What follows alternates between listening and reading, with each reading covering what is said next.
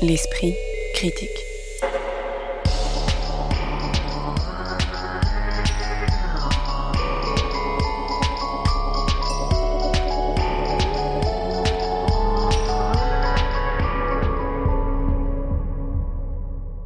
Mediapart une autobiographie cinématographique de Steven Spielberg, une version HLM du film post-apocalyptique et le dernier opus du prolifique Kirill Srebrenikov. On évoque aujourd'hui dans l'esprit critique The Fablemans, le long métrage peut-être testamentaire d'un des réalisateurs les plus connus du monde, La Tour, singulier objet du déroutant Guillaume Niclou et La femme de Tchaïkovski, film en costume situé dans la Russie du 19e siècle. On en discute et dispute aujourd'hui avec Occitane Lacurie, membre du comité de rédaction de la revue de cinéma Débordement, doctorante en esthétique et études visuelles, Salima Tenfish, docteur en cinéma et chargé de cours à l'université Paris Diderot, et Raphaël Neuillard qui rejoint l'équipe que j'ai le plaisir d'accueillir pour cette première fois et qui travaille notamment au cahier du cinéma et à études. Bonjour à tous les trois. Bonjour. Bonjour. The Fableman, c'est le nouveau film de Steven Spielberg à large teneur autobiographique qui sort en France la semaine prochaine, mais déjà auréolé du prix du meilleur film dramatique et de la meilleure réalisation lors des derniers Golden Globes. Le jeune Sammy Fableman tombe amoureux du cinéma après que ses parents l'ont emmené voir Sous le plus grand chapiteau du monde, film de Cécile B2000. Armé d'une caméra, Sammy commence alors à faire ses propres films à la maison, reproduisant l'accident du film de Cécile B2000 avec son train électrique, transformant ses petites sœurs en momies à l'aide du papier toilette familial ou enrôlant ses camarades pour des westerns ou des films de guerre. Alors, on ne présente plus hein, le réalisateur des Dents de la Mer, E.T., Indiana Jones, Jurassic Park, La liste de Schindler, Il faut sauver le soldat Ryan, Minority Report et j'en passe, mais on peut d'ores et déjà se demander ce qu'il fabrique avec ce film-ci. Est-ce que vous l'avez regardé plutôt comme un testament, comme une célébration nostalgique d'un cinéma disparu ou comme une nouvelle réinvention de ce cinéaste protéiforme? Euh, oui, bah, c'est sûr que la, dimension testamentaire, on la sent assez fortement euh, tout au long du film, mais au-delà de ça, j'ai l'impression que c'est aussi un film euh, historiographique, enfin pour écrire sa propre légende, un petit peu comme Godard, toutes choses égales par ailleurs, avait pu faire euh, les, histoires du cinéma pour se positionner comme une espèce de créature embrassant l'histoire du cinéma.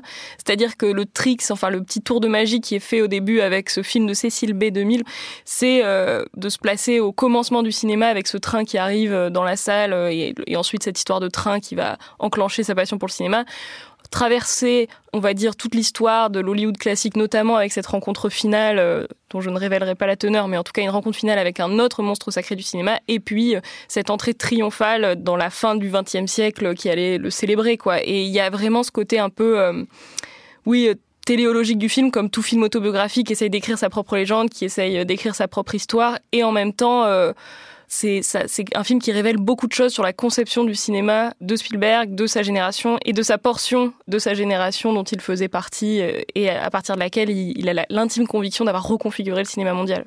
Qu'est-ce que ça révèle alors pour vous, euh, Raphaël Nyoya Oui, alors euh, bon, effectivement, il y a cette dimension biographique que les moins Spielbergiens euh, relèveront, hein, qui entretient d'une certaine manière la, légende, et en même temps c'est un biopic ou un autobiopic un peu particulier, puisqu'il reprend, disons, les éléments qui sont quand même malgré tout les moins connus de, de sa légende, qui voilà se concentre spécifiquement sur son enfance.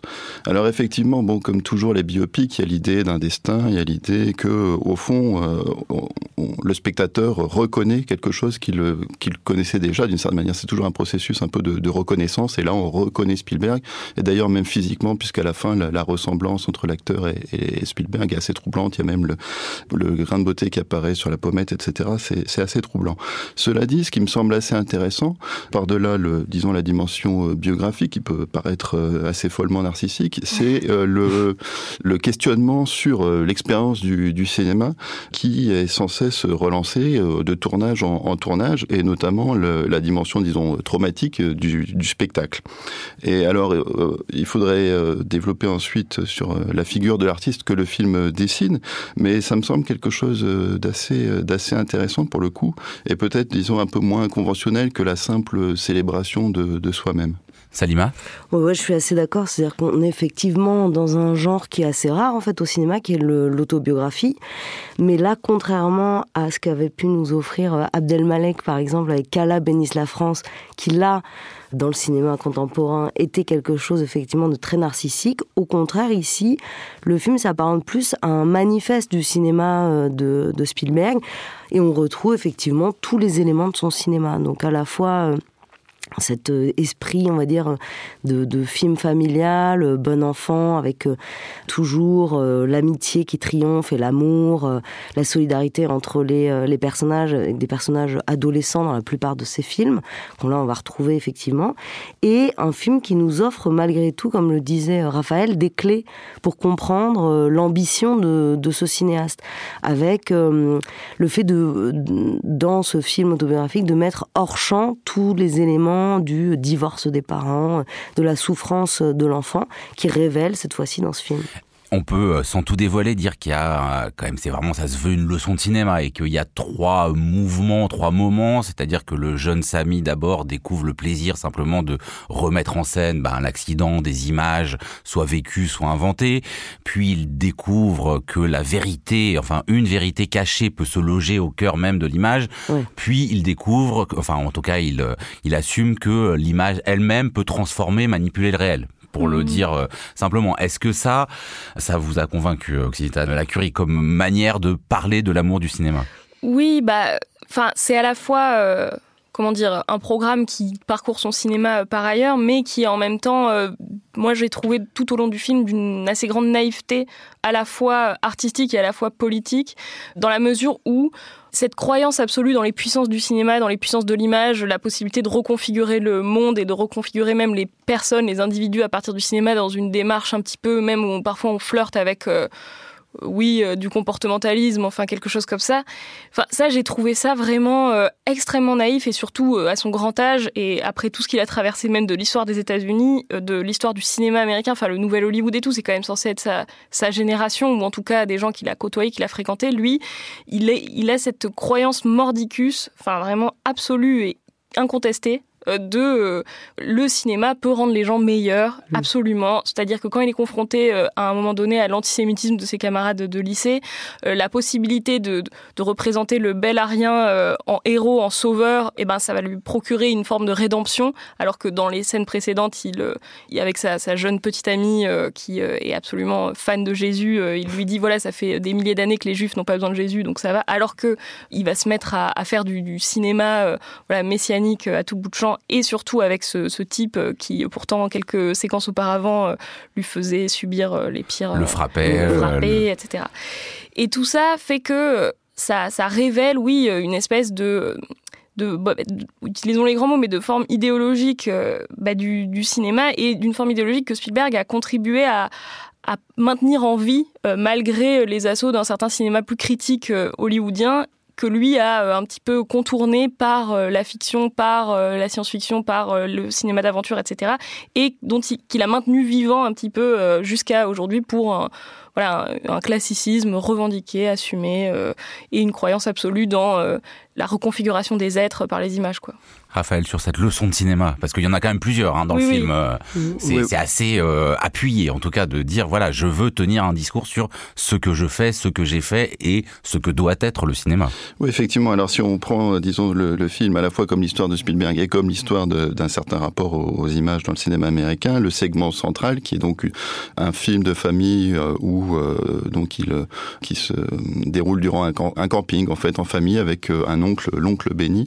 Et après, il y a donc euh, Samy filme ce, moment et il y a l'opération de remontage, qui est en fait l'opération typique du nouvel Hollywood, que voilà que De Palma fait par exemple, où on revoit les images et on, on se rend compte qu'en fait on n'avait rien vu euh, sur le moment et qu'il y a une révélation. Mais Spielberg, depuis euh, depuis Dents de la Mer, n'a jamais été dans disons cette recherche là. c'est quelqu'un qui entend d'une certaine façon, on pourrait dire, dépasser Hollywood ou retrouver l'Hollywood classique, effectivement, à travers ce troisième moment qui serait un peu le, la, relève dialectique, quoi, où il arrive à, mais de manière assez retorse quand même, parce qu'en fait, il glorifie le corps de celui qu'il persécute et en même temps, celui qu'il persécute se dit, mais je ne serai jamais à la hauteur de cette image. Donc, à ce moment-là, il y a un retournement qui est disons, d'un point de vue euh, du film, peut-être trop expliqué par le dialogue, mais qui est quand même euh, assez frappant. C'est-à-dire qu'à chaque fois, on arrive quand même à une sorte... Bah c'est jamais si réconciliateur que ça, les films qu'il produit finalement. Et ce que je trouve assez fascinant, en fait, dans le film, c'est que dès le début, quand le, petit Samy remet en scène son traumatisme sous le plus grand chapiteau du monde, en fait, il y a déjà l'idée que l'artiste, c'est un exilé. Euh, ou en tout cas, c'est quelqu'un qui a un rapport, il y a presque une sorte de rapport mystique à la création qui le place hors placera hors de sa famille. En fait, quand il a le train euh, pendant la, fête de Hanouka, et il y a un montage assez intéressant où euh, Spielberg entrecoupe euh, les bougies qui sont allumées avec le déballage du cadeau. Donc déjà, il y a un côté les un peu... différents wagons mmh. qui se succèdent à chaque bougie. Et c'est entrecoupé, ce qui, enfin, ce qui donne un côté un peu sacrilège, puisqu'on est dans le cérémonial, et puis de l'autre, on a le côté prosaïque du, voilà, du déballage de cadeau. Et quand il remet en scène cet accident, qui il va utiliser comme dans sa petite voiture Noé? Et il renverse l'arche de Noé, c'est-à-dire en gros il, renverse euh, le, cocon protecteur, euh, voilà aussi de la famille d'une certaine manière. Et son oncle arrive à un moment et lui dit mais artiste, ce sera un exil dans le désert. Et c'est ça, en fait, ce qui est assez euh, fascinant dans la, dans la position du personnage, c'est que pendant toute une partie de son adolescence, il est entre ses parents. Entre son père scientifique et sa mère artiste, pour le dire vite, c'est un peu plus compliqué que ça. Mais il sait pas trop bien où se situer. Il est un peu à la jonction. Est-ce qu'il va se placer du côté du père, du côté de la mère? Est-ce qu'il va révéler le secret? Est-ce qu'il va pas le révéler? Voilà. Quelle alliance ou quelle, euh, disons, comment est-ce qu'il va se situer dans cette histoire-là?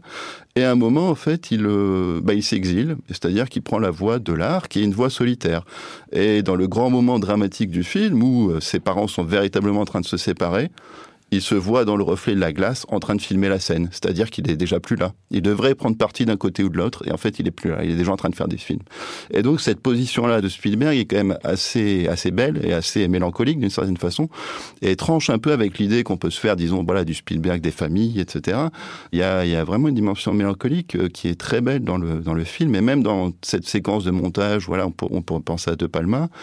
Euh, en fait, c'est autre chose qui joue. C'est là, c'est là aussi une circulation entre le père et la mère et lui est entre les deux et qu'est-ce qu'il va faire? Quelle, quelle partie il va prendre? Et c'est très beau parce que il y a une sorte de loyauté comme ça qui, qui, est très belle, sachant aussi que par ailleurs, on peut considérer que voilà, c'est un film à la gloire de, Spielberg lui-même, mais c'est quand même euh, un acte de résurrection de ses parents qui sont morts il y a quelques années, et c'est quand même ça, à mon avis, qui motive vraiment le film. Et euh, Salima, sur ce rapport, parce qu'effectivement c'est un film à la tonalité mélancolique, mais qu'est-ce qui fait euh, la frontière entre mélancolie et un peu nostalgie? Parce qu'il y a notamment ce côté très expliciter que la révélation de la pellicule qu'on développe va révéler le secret familial, mmh. euh, c'est ça peut être considéré comme un peu lourdingue et tirer plus vers euh, justement le film vers quelque chose de d'assez joliment mélancolique vers euh, lourdement nostalgie du moment un peu artisanal du cinéma, non?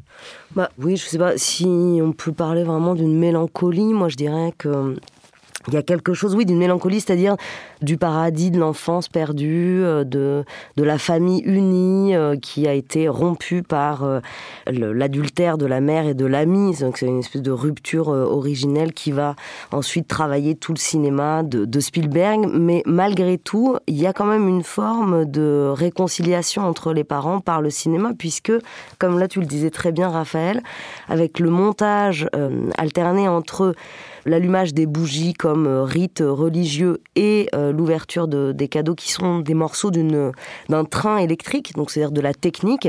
Il y a ici l'affirmation euh, des valeurs, en fait, de l'échelle de valeur de, Spielberg, qui est celle de la technique, en fait. C'est la technique à tout prix, la technique au service de l'art, au service du mouvement, au service de la musique, mais avec cette idée que ce qu'il y a à mettre au-dessus de tout, c'est la science et c'est ce qui justifie d'ailleurs la réussite du père, le mérite de cette famille, famille et l'ascension dans ce modèle américain qui serait cohérent. Et les différents déménagements qui font souffrir la famille, voilà, qui la famille parce que le, toujours, père doit toujours aller d'un poste à l'autre. mais qui sont toujours justifiés par la recherche de la technique, de l'amélioration, du progrès, de l'invention. Il y a cette idée que ce qui compte, c'est l'invention, la création technique, donc qui renvoie aussi au cinéma.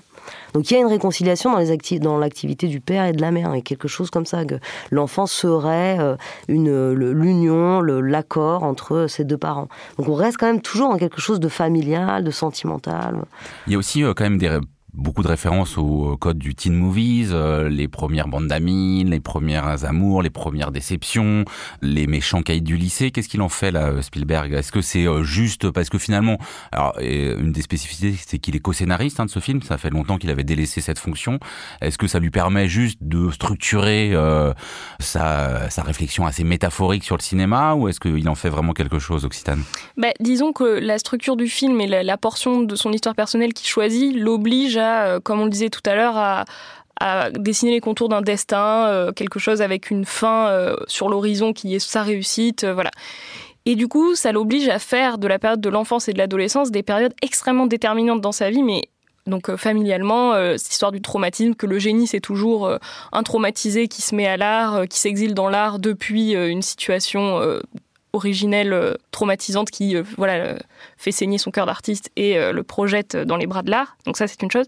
Mais aussi d'un point de vue artistique, c'est-à-dire qu'on a l'impression que chaque film qu'il fait dans son enfance est un chef-d'œuvre absolu. Et surtout, c'est que ce film lui offre à l'âge adulte les moyens d'Hollywood pour refaire ses films de jeunesse, ses films de quand il était petit, euh, ses films qu'il faisait avec trois bouts de ficelle, pour en faire des, artefacts mis euh, mi-bricolé. Donc il y a une mise en scène du bricolage, mais un bricolage hyper esthétisé qui fait que là, Spielberg nous présente sa, sa première période qui serait à l'égal de ces périodes suivantes et surtout qui est sa période d'élaboration qu'il a faite finalement assez jeune. Et je dis pas ça dans un sens euh, euh, quel prodige Spielberg qui faisait des films à cet âge-là. Enfin, c'est le cas de, beaucoup de cinéastes. Mais là, c'est l'idée selon laquelle ces films, c'est sa formation. Et tout de suite après cette formation euh, très ténue, qui est vraiment dans l'imitation des maîtres, imitation du western, imitation du, film de guerre, euh, imitation du mélodrame, etc. Et ben, tout de suite après, il peut sauter dans le monde des studios, dans Hollywood, et il est prêt, tout simplement, dans cette longue enfin à l'issue de cette longue trajectoire d'imitation de l'âge classique. Enfin là aussi du coup c'est l'idée de cet artiste qu'un artiste c'est euh, euh, voilà le traumatisme plus l'imitation. The Fableman, signé Steven Spielberg, cela sort sur les écrans mercredi prochain 22 février. L'esprit critique. Mediapart. La Tour est le nouveau film de Guillaume Niclou, écrivain et réalisateur de films à la facture très différente, des documentaires tels Les Rois de l'arnaque, diffusés sur Netflix consacrés à l'escroquerie au quota d'émissions carbone, des docu-fictions comme L'enlèvement de Michel Houellebecq, des films noirs parmi lesquels notamment La Clé et également plusieurs longs métrages avec Gérard Depardieu. Il signe ici une singulière version HLM du film post-apocalyptique. Les habitants d'une tour se réveillent un matin et découvrent leur immeuble entouré d'une obscurité impénétrable qui dévore quiconque tente de la traverser. Le film couvre une période de 8 ans pendant lesquels des clans se forment sur des bases tribales et ethniques, des trafics d'animaux domestiques en tout genre s'organisent pour survivre, des attaques et des représailles se mènent. Alors euh, qu'avez-vous pensé, euh, Raphaël, de cette façon de plonger les habitants d'une tour délaissée dans un univers fantastique et horrifique? Est-ce que c'est il s'agit de faire une jonction entre le film social et le film d'horreur? Oui, alors la jonction, euh, enfin, je pense que c'est surtout du, film d'horreur et un film de fantasme social, en tout cas de, représentation fantasmée de ce serait la société française.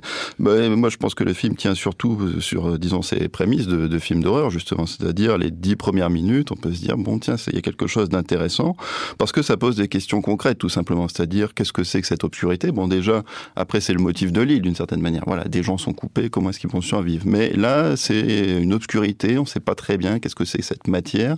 Et ça commence d'abord par le fait qu'on ne puisse plus voir, d'ailleurs voir la même chose, c'est-à-dire voir une tour de l'autre côté de, la route. Et puis ensuite, voilà, il y a, d'autres, euh, disons, euh, dimensions de cette obscurité qui se révèlent progressivement. Et là, il y a quelque chose d'assez intrigant. Après, le film aussi est intéressant, encore une fois, dans, sa partie très concrète, c'est-à-dire en gros, quelles sont nos ressources, euh, qu'est-ce qu'on a à notre disposition dans une tour, et c'est cette dimension, enfin, disons, ce plaisir un petit peu du, du survival ou du bricolage à la Robinson Crusoe et qui, euh, disons, dans un premier temps, euh, peut être intéressant. Alors, Ensuite, après, on comprend que le film ne va, ne va pas s'en tenir, à, disons, à ce plan concret et qu'il a une sorte de vision de la France à déployer. Et bon, alors là, on est à 10 minutes et on comprend que ça, ça va aller de mal en pis. oui, alors Salima, sur, parce qu'il y a une dimension qui apparaît assez vite de parabole sociale qui fait, alors est-ce que ça fait de l'abandon des cités et de leur population, le ferment de la déshumanisation, ou est-ce que ça reproduit complètement, euh, au fond, la vision de la banlieue comme une jungle? Bah, Alors, c'est vrai que euh, Raphaël, il parlait de fantasme social. C'est vrai que c'est assez terrifiant, cette euh, vision de la société française que propose Guillaume Niclou. Surtout quand on connaît un tout petit peu le, cinéma de Guillaume Niclou, on a l'impression que là, bah, le, le, cinéaste est désespéré. Parce que jusqu'ici, c'est un cinéaste qui a traversé plusieurs genres, qui fait des, donc, des films noirs, du cinéma un peu, on pourrait dire, faux documentaire assez étrange avec Michel Houellebecq, mais il y a toujours quelque chose d'un ancrage social et euh, d'une envie de filmer, euh, dans ses premiers films notamment avec les films noirs, les classes populaires, leur manière de parler, qu'on va retrouver d'ailleurs aussi dans l'enlèvement de Michel Houellebecq, hein, euh, le, la les corps, les, activités, la culture populaire. Ici, à nouveau, on est dans une cité et on retrouve aussi cette euh, ce goût de, de Niclot pour utiliser des univers ou des, acteurs à contre-emploi. Hein, euh, il fait de Thierry Lhermitte, Josiane Balasco, euh, donc acteur comique, il en fait des acteurs de premier rôle dans des polars. Welbeck qui joue son propre rôle et qui finalement est complètement remis en question par des, des, gens de la classe populaire qui font de la musculation et qui sont des malfrats. Enfin bon, et ici, à nouveau, euh, il inscrit son film d'horreur dans une cité, donc dans une banlieue populaire, et il nous emmène vers quelque chose qui n'a absolument rien à voir avec un film de banlieue, hein, mais effectivement qui vient plutôt faire référence euh, à, toi tu parlais de Lille, Raphaël, mais alors un autre Robert Merle, plutôt euh, Malville. Sauf que ici, contrairement à, dans Malville, le roman de Robert Merle, l'organisation des habitants de la cité qui se retrouvent donc coupés du reste du monde malheureusement pas du tout dans le sens de retrouver une nouvelle forme de civilisation. C'est pour ça que je parlais de désespoir du réalisateur, mais plutôt d'une division, d'une séparation euh, euh, par communauté, donc avec rappel au communautarisme, et ce qui est assez, euh, qui est assez terrifiant. Occitane. Oui, bah, disons que effectivement, cette affaire a trait à un genre euh, voilà du film d'horreur, le survival horror, etc.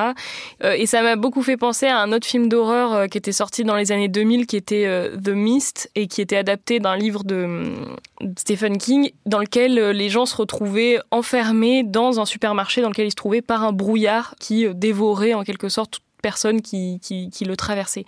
Et dans ce genre de film, l'enjeu, c'est toujours de reconstruire une petite communauté avec un certain nombre de ressources extrêmement euh, contraintes. Alors, même si un supermarché, c'est peut-être mieux qu'une tour, enfin bon, après, c'est un autre, un autre débat. il y a plus d'animaux domestiques à qui on peut faire faire des petits et tout ça.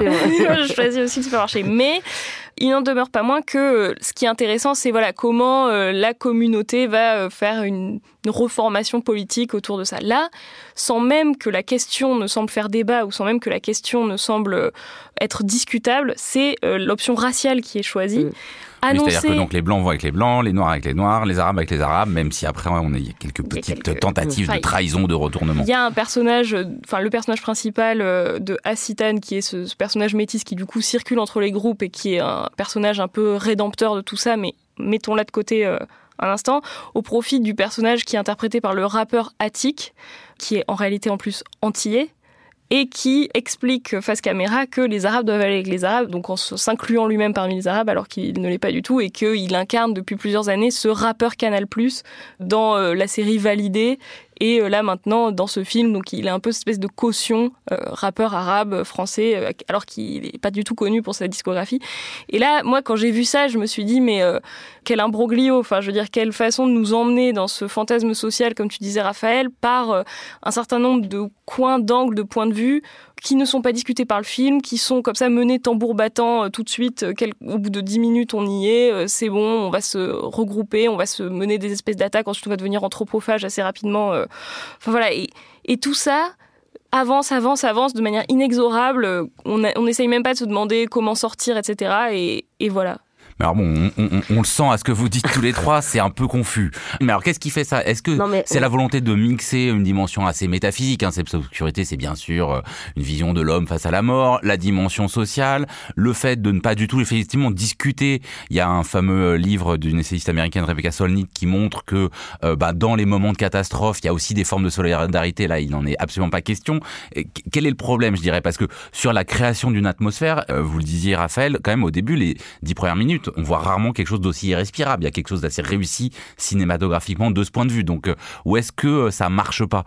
Bah, le, premier mouvement du film s'achève de manière assez intrigante. Euh, d'abord, c'est d'abord les blancs qui, se liguent. Et là, il y a quelque chose, on pourrait dire, d'assez pourrait dire presque, je sais pas, audacieux ou provocateur. C'est-à-dire qu'en fait, ce qu'on comprend assez vite, c'est que les blancs sont racistes. Et euh, euh, il y a une sorte d'entente comme ça, a priori, des blancs. Et quand ils discutent de se réunir, on comprend tout de suite quel est le, le motif sous-jacent. C'est le racisme. Et euh, le, cette euh, tribalisation, elle arrive dans un second temps. Hein, le, le, discours euh, les Arabes avec les Arabes, les Noirs avec les Noirs arrive dans un second temps. Mais entre les deux, il y a une petite scène assez curieuse où un enfant se fait embrocher. Ah Alors, il se trouve que cet enfant a été plusieurs fois décrit comme un lion. Il a d'ailleurs sur son t-shirt, si je me souviens bien, un lion. Le type qui l'embroche a été décrit comme un guerrier Maasai. Alors, il faut savoir que l'embrochement est involontaire. Involontaire, tout à fait. involontaire, mais ça change pas qu'on a quand même une énorme métaphore de la loi de la jungle qui se pose là. Et c'est la fin du premier mouvement. Donc on peut se dire, tiens, il y a quelque chose, effectivement, d'une sorte d'accident absolu, d'horreur absolue qui arrive comme ça par accident. Mais en fait, c'est complètement métaphorique. Et ce qui est assez troublant dans le film, c'est le que, d'une certaine manière, ça, s'approche d'un imaginaire d'extrême droite qui pourrait être euh, assez, euh, comment dire, assez dérangeant de voir mis à l'écran comme ça. Notamment le raid des Blancs qui balancent des Arabes par la tour. Euh, là, on a vraiment une sorte de fantasme d'extrême droite voilà, on, se retrouverait face à... Pas fantasme, rappel de balancer les Arabes dans la Seine. Oui, hein oui. mais euh, bon, disons, il y, a comme ça un imaginaire qui pourrait questionner le spectateur, mais qui est pris effectivement dans, une sorte de tambouille assez compliquée, où, euh, bah, le, disons, le retour à l'archaïque est quand même aussi donné sous les couleurs, disons, d'un, disons, l'humanité primitive, c'est un peu l'Afrique quand même dans le film. En tout cas, c'est un peu la, sorte de métaphore qu'il a l'air de tisser, euh, notamment avec ce truc de, l'enfant qui se fait embrocher. Et du tribalisme qui arrive effectivement très vite. Et à ce moment-là, du coup, euh, bah, on décolle un peu, disons, de ce qui pourrait être une manière d'ausculter un climat social français pour arriver effectivement dans quelque chose d'assez fantasmé, où il s'agit à la fois, on pourrait dire, peut-être de se confronter à un fantasme d'extrême droite, et où là, il s'agirait de le désamorcer, et en même temps, où bah, finalement, oui, que les Arabes et les Noirs s'allient ensemble comme ça, qu'il y a un peu une sorte de harem qui se, d'ailleurs, qui se forme autour du leader des Arabes. Tout, tout ça passe très bien. Et euh, du coup, cette, cette, sorte de mélasse comme ça euh, questionne euh, franchement. Mm. Oui, c'est ça. C'est-à-dire que quand on, voit ce film sans savoir qui est le réalisateur, on pourrait s'imaginer que c'est le film d'un jeune réalisateur, même que c'est un premier film. Surtout quand on a vu la fin. Et euh, parce que donc ce qu'on n'a pas encore expliqué, c'est que la construction narrative du film, c'est des espèces de chapitres qui ne qui sont oui, un an plus tard, deux ans plus tard, euh, puis huit ans plus tard. Ça, on avance de cette manière-là, peut-être plutôt à la manière justement d'un roman. Hein. On découvrirait à chaque fois des étapes sans savoir exactement ce qui s'est passé entre les ellipses, mais enfin en tout cas si en sachant que ça va de mal en pis et qu'il y a une dimension inexorable que rien ne, s'arrangera. Bon, là, on révèle rien parce que l'atmosphère euh, l'annonce dès le début. Et comme le disait Raphaël, à la fin du premier euh, chapitre, la mort de cet enfant annonce aussi le ton, donne le ton. C'est-à-dire que les innocents mourront les premiers. Hein, et ils ne resteront, euh, ne resteront que les monstres, que les plus cruels. Et alors c'est vrai qu'il y a effectivement euh, cette idée, si on si on connaît pas le réalisateur et qu'on imagine que c'est un premier film, on prend ça comme un film d'extrême droite, hein, tout simplement, euh, avec euh, l'idée que personne ne peut s'en sortir, que la seule solution c'est de s'organiser par tribu. Mais justement non, c'est-à-dire que l'issue du film nous amène à nous rendre compte que sans solidarité et en allant dans le sens, enfin dans ce modèle-là qui est choisi par les habitants de cette cité, il n'y a pas d'issue. Ça c'est bien ça, quand même, l'esprit le, l'esprit du film. Quand on connaît le réalisateur, soit on voit ça effectivement comme du désespoir ou un changement radical de bord du réalisateur, mais sinon, bon, quand on connaît sa filmographie, c'est vrai que ce film est quand même assez euh, compliqué. effectivement, on est obligé de le rattacher à une filmo, sans quoi on peut pas vraiment le, on peut pas le saisir euh, dans sa dimension politique de critique sociale. Occitane, pour conclure.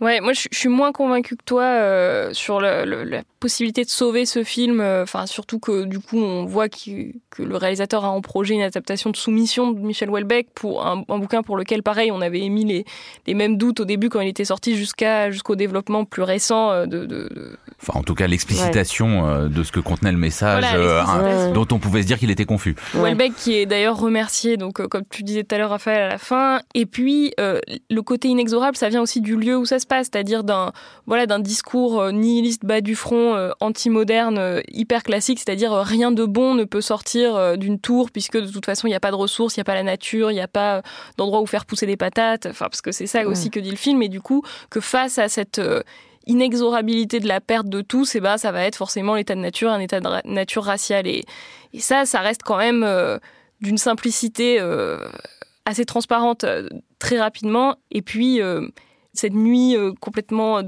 néantisant euh, tout le reste qui, à mon avis, fait écho complètement à ce message et que là, pour le coup, c'est assez difficile de le voir autrement.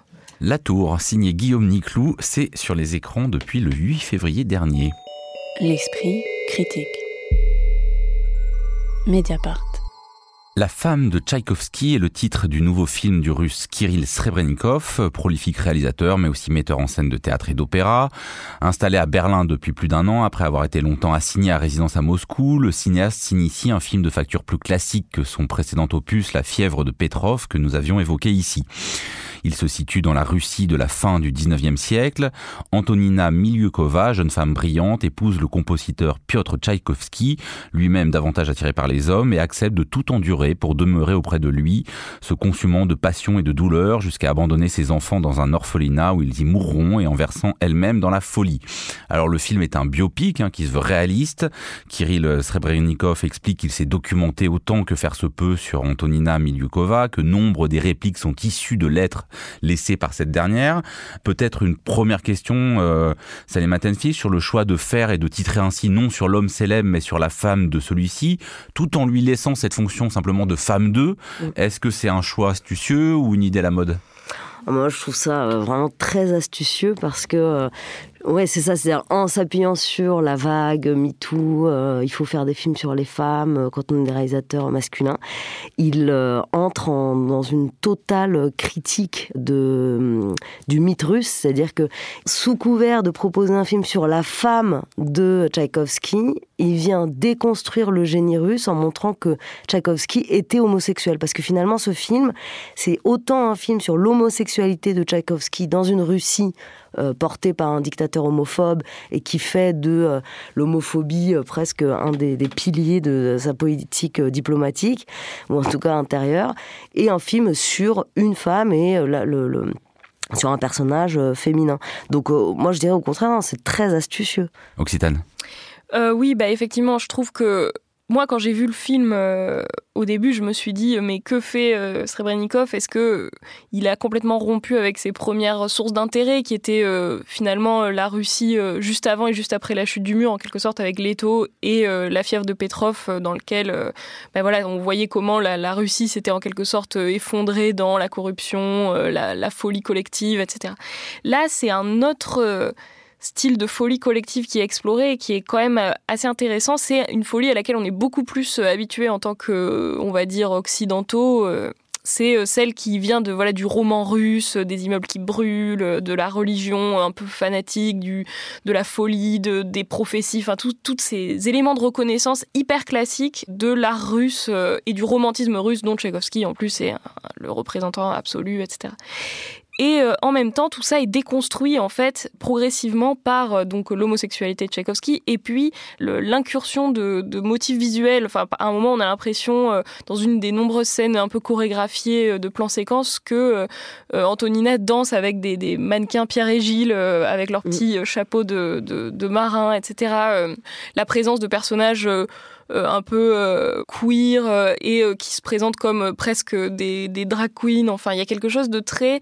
On va prendre vraiment le, classicisme russe le plus absolu, la Russie éternelle. Même du film de costume, et, puis, introduire quelques petites notes dissonantes. Alors, nous, peut-être que ça nous semble pas forcément d'une folle originalité, mais en fait, c'est vrai que pris dans ce contexte que tu décrivais, Salima, ça prend une couleur tout à fait différente. Quoi. Raphaël oui, alors euh, bon, moi j'ai été surtout évidemment frappé par le, le personnage principal. J'avais pas tellement euh, ce contexte global euh, à l'esprit. Et ce qui est euh, bon saisissant, c'est justement la, la, dimension, on pourrait dire, de fixité et d'absolu de ce personnage qui donc s'entiche de Tchaïkovski. On ne sait pas exactement pourquoi, pour quelles raisons, etc. Et qui, face à ces refus répétés, enfin Tchaïkovski visiblement ne la désire pas et même la, la repousse maintient une sorte d'idée fixe qui est euh, assez saisissante. Alors euh, ça fait du coup du personnage à la fois on pourrait dire un, cas clinique ou une héroïne de tragédie. Euh, et en même temps c'est sans doute c'est la force du film d'être porté par cette idée fixe. Et en même temps c'est peut-être ce qui fait son côté un petit peu répétitif. C'est-à-dire que sans qu'il paraisse véritablement très long il, il, ne touche pas non plus beaucoup. C'est-à-dire qu'il y a peut-être une sorte d'homogénéité euh, ou de ligne continue à la fois dans le personnage et puis d'homogénéité esthétique. C'est-à-dire on a vraiment l'impression que c'est filmé à travers un nuage de cendres euh, pendant 2h20, qui fait que, euh, voilà, d'une certaine façon, euh, le film aurait peut-être gagné en force à être plus resserré, plus concentré, même si encore une fois, voilà, l'idée du personnage est, est, est, très belle. Ensuite, Serebrennikov, bon, j'ai pas vu tous ses films, mais c'est pas non plus le réalisateur le plus subtil du monde a priori. C'est quand même quelqu'un qui aime bien appuyer, qui va faire trois, quatre séquences euh, pour dévoiler progressivement l'homosexualité de Tchaïkovski qu'on a compris à la première. Alors certes, il y a le fait qu'elle ne comprend pas, ça c'est très intéressant, mais bon, parfois c'est très, il y, a quelque chose de très appuyé. Alors d'une certaine manière, il a trouvé un personnage qui lui convient, c'est-à-dire voilà, qui, qui, va toujours euh, buter contre la même chose, mais euh, du coup le film, euh, voilà, je, ne le trouve pas non plus très émouvant, disons pour le dire d'une manière assez basique.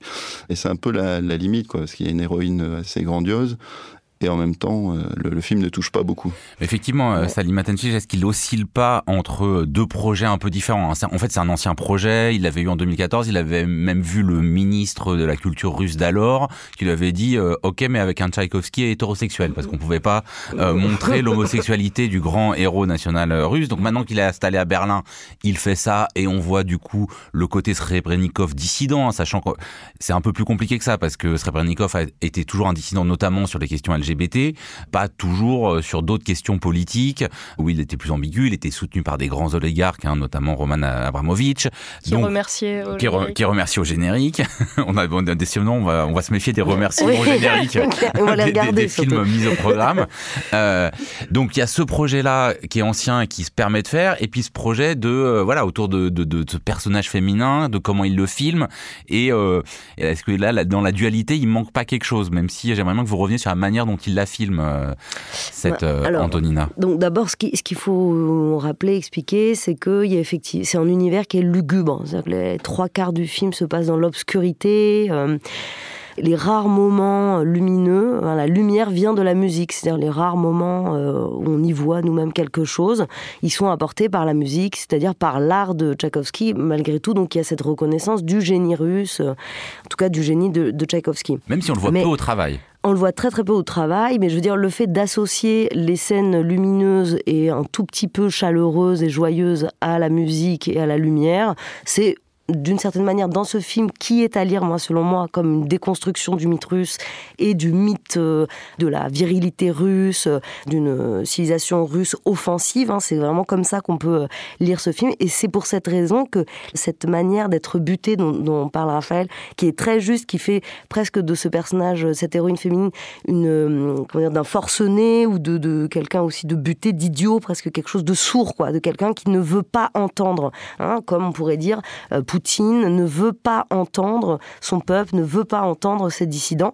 Il y a une dimension à la fois donc de contestation, mais aussi comique.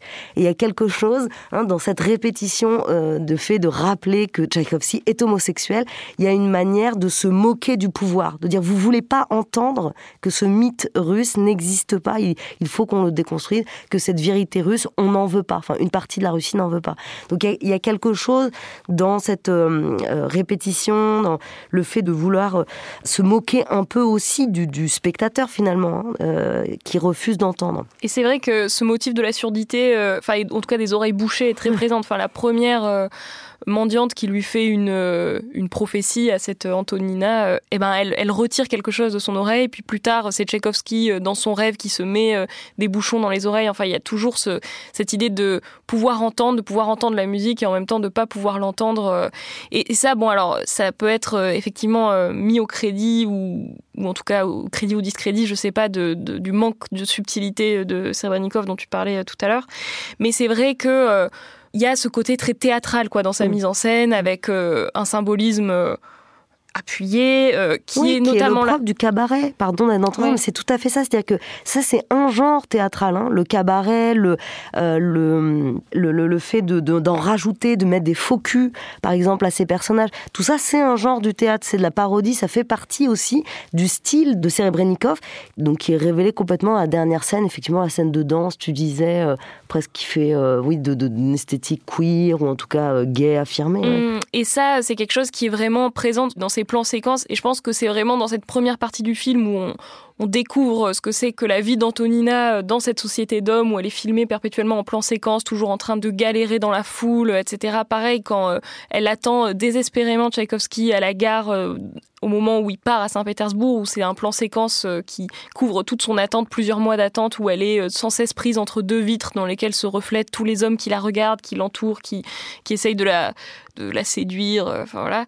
Et tout ça, c'est des moments de mise en scène que je trouve vraiment particulièrement beaux dans ce film, qui ne brillent pas effectivement par leur subtilité, mais qui sont vraiment des moments théâtraux, quoi. Et ça, c'est peut-être la grande beauté du film et qui était déjà présente dans, dans La fièvre de Petrov. Euh, enfin, c'est cet usage du plan oui, séquence il, a une force pour créer des images, mais euh, pas forcément euh, pour en, faire quelque chose d'assez subtil. Et moi, avec un, un rapport que sur deux heures et demie, voilà. Mais malgré tout, il y a quand même une subtilité. Elle se trouve dans le personnage principal. Bon, on en a pas parlé, alors que c'est quand même le personnage éponyme, mais c'est vrai qu'il y a quelque chose d'indéterminé dans les motivations de ce personnage. On ne sait pas si elle fait tout ça, c'est-à-dire séduire et vouloir devenir l'épouse et le devenir de Tchaïkovski. Est-ce qu'elle le fait par amour ou pas On l'ignore.